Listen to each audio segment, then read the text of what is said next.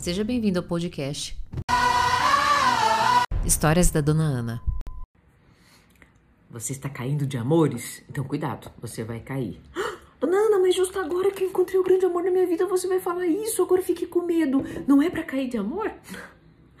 Estamos nos relacionando, né, para anestesiar a nossa dor, para a gente viver essa gama de hormônios que a paixão libera, né, a vasopressina, ocitocina, e a dopamina, que é simplesmente uma sensação de ópio, de prazer, de êxtase, de apego, de segurança. Ai, que delícia! Por que fazemos isso?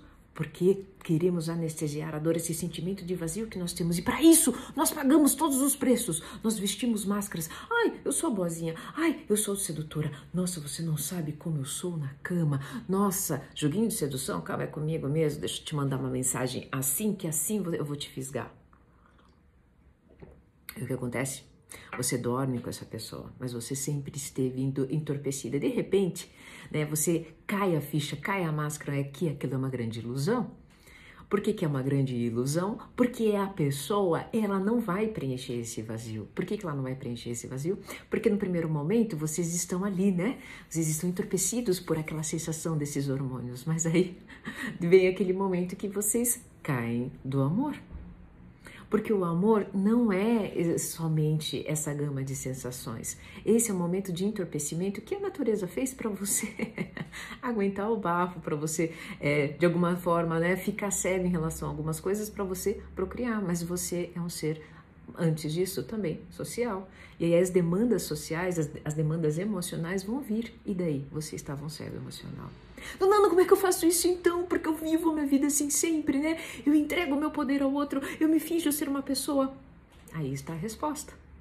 Aceite a viver o amor. Mas porque viver o amor você precisa praticar na única pessoa que vai saber quais são as suas demandas, você.